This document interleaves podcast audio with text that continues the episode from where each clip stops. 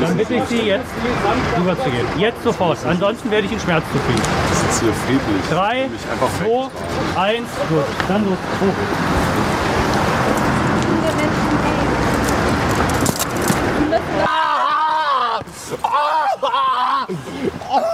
Was ihr hier gerade gehört habt, ist ein Ausschnitt aus einem Video, das der Mitteldeutsche Rundfunk in diesem April veröffentlicht hat. In diesem Video ist zu sehen, wie ein Polizeibeamter einen Aktivisten der letzten Generation mit einem sogenannten Schmerzgriff von der Straße führt. Das Video hat in den vergangenen Monaten breite Diskussionen über Polizeigewalt ausgelöst. Nicht nur in der Gesellschaft, sondern auch in der Forschung steht dabei die Frage im Raum, was darf die Polizei und wer bestimmt das eigentlich? Darum geht es heute hier im Forschungsquartett. Ich bin Sarah Marie Plikat. Hallo. Das Forschungsquartett. Wissenschaft bei Detektor FM.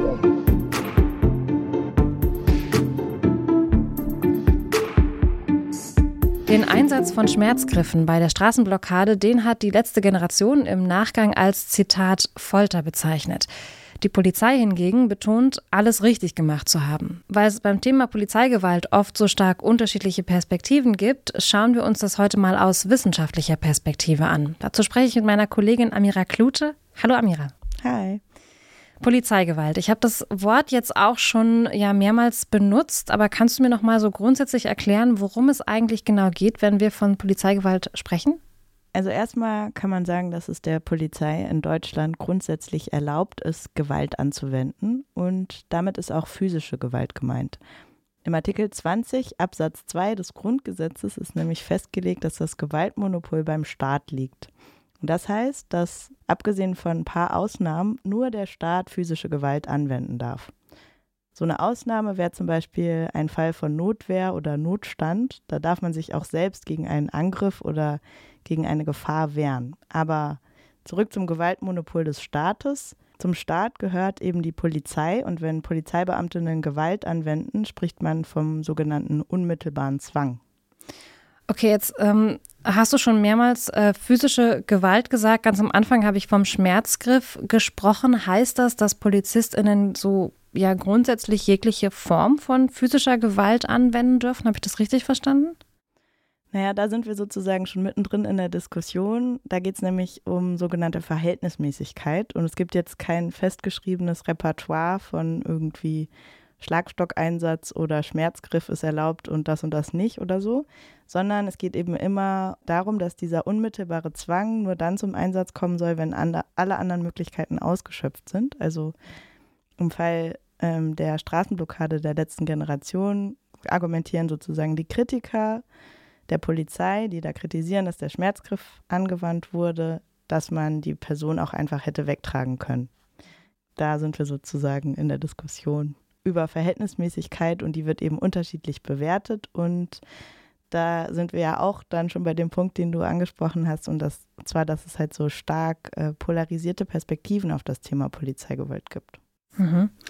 Genau, mit diesen Perspektiven hat sich jetzt eine Forschungsgruppe aus RechtswissenschaftlerInnen und KriminologInnen an der Universität in Frankfurt am Main beschäftigt und die Ergebnisse ihrer Studie mit dem Titel Körperverletzung im Amt durch PolizeibeamtInnen, die sind im Mai auch als Buch erschienen. Und du hast dich ähm, mit diesen Studienergebnissen eben beschäftigt für diese Folge. Wie haben denn die WissenschaftlerInnen Polizeigewalt für die Studie definiert? Das habe ich mich auch gefragt und ähm, zwar, weil in der Studie immer von übermäßiger Gewaltanwendung die Rede ist.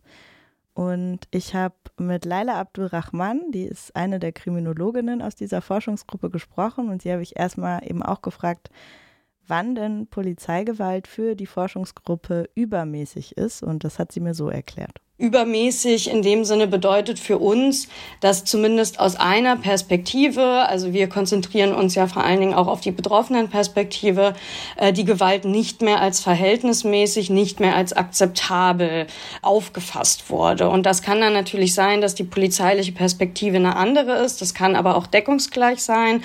Und das ist zum Beispiel auch ein ähm, Punkt, den wir erforscht haben. Wie kommen eigentlich unterschiedliche Perspektiven auf Polizeigewalt äh, zustande? Was werden da vielleicht auch für unterschiedliche Maßstäbe angesetzt? Okay, verstehe. Das ist dann also erstmal auch eine Frage der Perspektive. Die Polizistin sieht das ja vielleicht anders als der Aktivist. Geht es bei der Studie dann also weniger um ja so eine juristische Einordnung, die sagt, okay, das ist das eine, das hier, das ist jetzt rechtmäßig und das andere, das ist unrechtmäßige Polizeigewalt? Ja, genau. Es ging eben eher darum zu untersuchen, wie die Perspektive von Betroffenen von polizeilicher Gewaltanwendung aussieht. Deswegen haben die WissenschaftlerInnen für die Studie auch mehr als 3000 Betroffene von Polizeigewalt befragt und dann haben sie sich vor allem auch noch die juristische Aufarbeitung angeschaut. Es ist nämlich so, dass nur 9 Prozent der Betroffenen von Polizeigewalt Anzeige erstatten und als häufigsten Grund nennen Betroffene dabei mangelnde Erfolgsaussichten.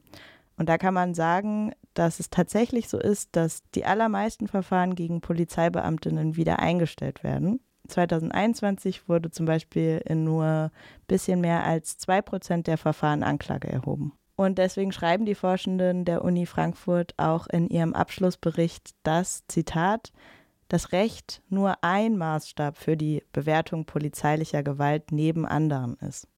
Okay, alles klar. Wir merken jetzt gerade schon ein bisschen die Bewertung von unverhältnismäßiger Polizeigewalt und wie auch die ForscherInnen das beschreiben, das ist ziemlich komplex. Gibt es denn eigentlich so ja, typische Betroffene von Polizeigewalt? Das habe ich Laila Abdurrahman auch gefragt und erstmal hat sie mir erklärt, muss man sagen, dass die Studie nicht repräsentativ ist. Das heißt, dass man aus den Befragungen jetzt keine allgemeinen Aussagen schließen kann.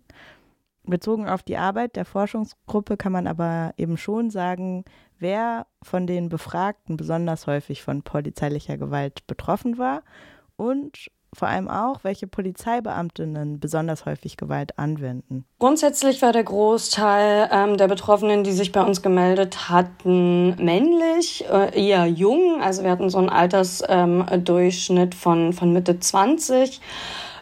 Das deckt sich letztendlich auch mit äh, generell mit Gewaltstatistiken. Also wer ist häufiger von Gewalt betroffen, wer übt häufiger Gewalt äh, aus. Auf Seiten der Polizeibeamten hat sich das auch gespiegelt. Also es waren insbesondere männliche Polizeibeamte, die äh, auch ähm, unter 30 Jahre alt waren, die äh, am häufigsten äh, nach Aussage der Betroffenen Gewalt äh, ausgeübt haben. Ähm, was man aber auch sagen muss, ist, dass insbesondere marginalisierte Personengruppen nochmal ein besonderes Risiko tragen, erstmal mit der Polizei überhaupt in Kontakt zu kommen und dann äh, eventuell auch äh, Diskriminierung oder polizeiliche Gewalt zu erleben. Also Betroffene von Polizeigewalt sind eher männlich und eher jung und das Gleiche gilt auch für die Polizistinnen, die Gewalt ausüben. Und wer von Diskriminierungsformen wie zum Beispiel von Rassismus betroffen ist, hat oft auch öfter Polizeikontakt, also quasi auch ein höheres Risiko, Polizeigewalt zu erleben.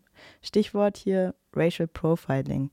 Neben Personen of Color betrifft diese höhere Wahrscheinlichkeit, Polizeikontakt zu haben, zum Beispiel auch von Armut betroffene Personen, wohnungslose Personen oder drogennutzende Personen, hat mir Laila Abdulrahman noch erzählt. Mhm. Für die Studie wurden ja jetzt neben der Betroffenenbefragung auch Interviews mit RichterInnen, Staatsanwältinnen und auch PolizeibeamtInnen selbst geführt. Was sagen denn PolizistInnen selber zum Thema Polizeigewalt? Das fand ich tatsächlich ganz interessant. Ähm, Laila Abdulrahman hat mir erzählt, dass viele der befragten PolizistInnen Unsicherheiten geäußert haben. Also, dass es für sie selber öfter mal nicht so klar war, wo hört eigentlich verhältnismäßige Gewalt auf und wo fängt unverhältnismäßige Gewalt an? Die Forschungsgruppe von der Uni Frankfurt hat auch die Aufarbeitung von Polizeigewalt durch Gerichte untersucht und da ist dann natürlich auch total wichtig, wie Polizistinnen mit dem Thema umgehen. Und dieser Umgang damit, wie, wie gehe ich eigentlich mit solchen Unsicherheiten um ähm, oder konfrontiere ich vielleicht auch Kollegen, Kolleginnen damit, dass sie ähm, vielleicht über die Stränge geschlagen haben aus meiner Sicht, das war eben auch ein großes Thema.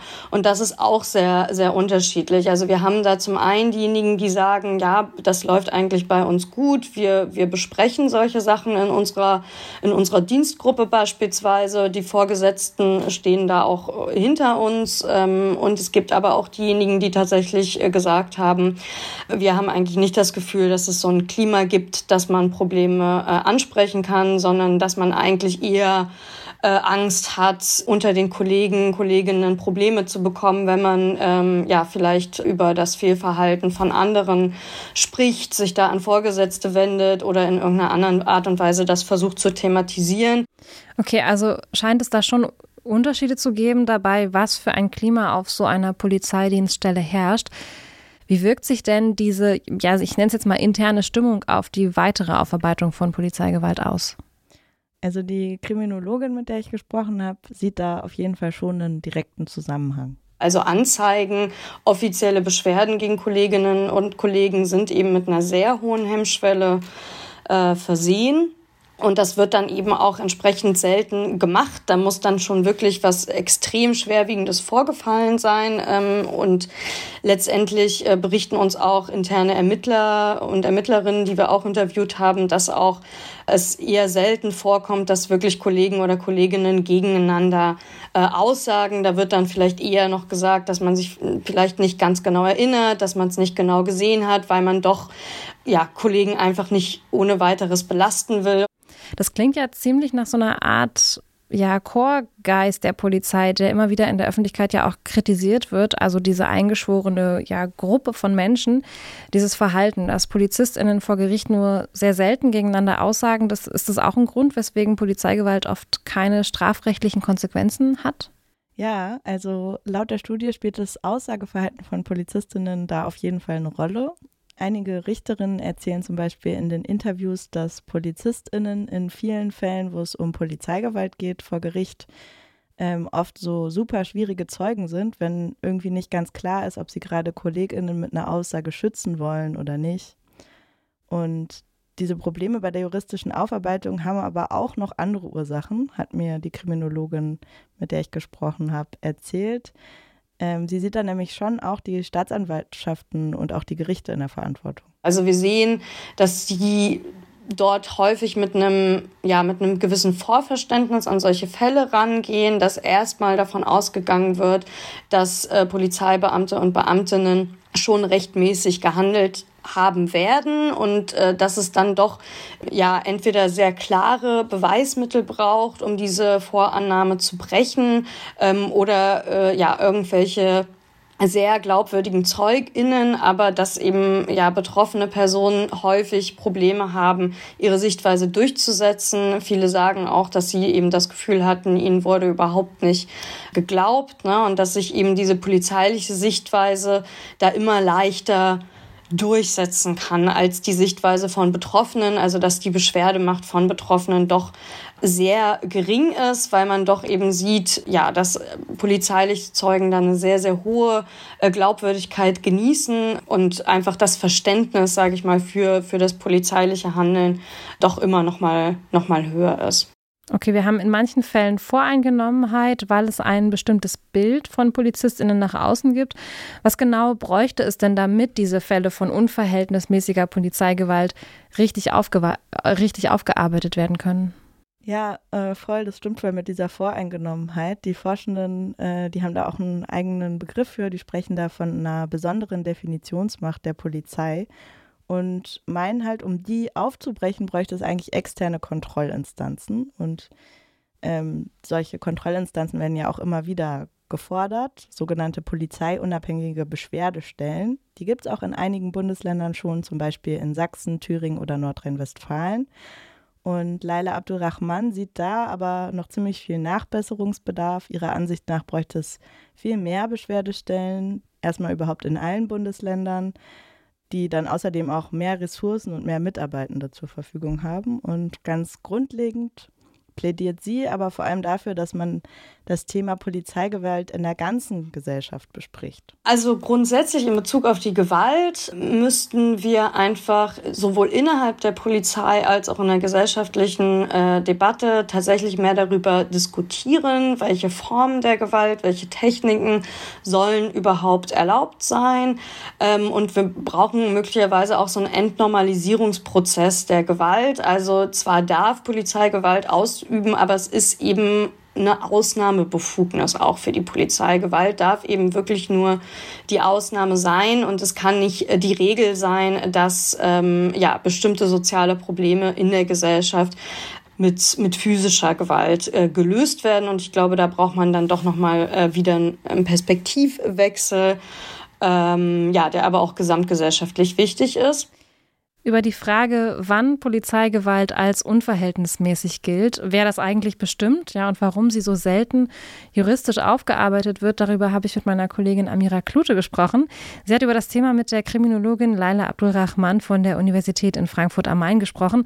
Danke für deine Recherche, Amira. Gerne. Spannende Einblicke in die Wissenschaft und neue Erkenntnisse gibt es hier jede Woche im Forschungsquartett. Abonniert und folgt uns doch gerne auf eurer Lieblingsplattform, also zum Beispiel auf Spotify oder Apple Podcasts. Dann könnt ihr auch gerne eine gute Bewertung hinterlassen, damit uns noch mehr Leute finden und hören können. An dieser Stelle ein großes Dank an meine beiden Kolleginnen Amira Klute und Lars Fein. Die beiden hatten nämlich die Redaktion für diese Folge. Ich bin Sarah Marie Plekat. Ich bedanke mich wie immer fürs Zuhören. Macht's gut. Tschüss.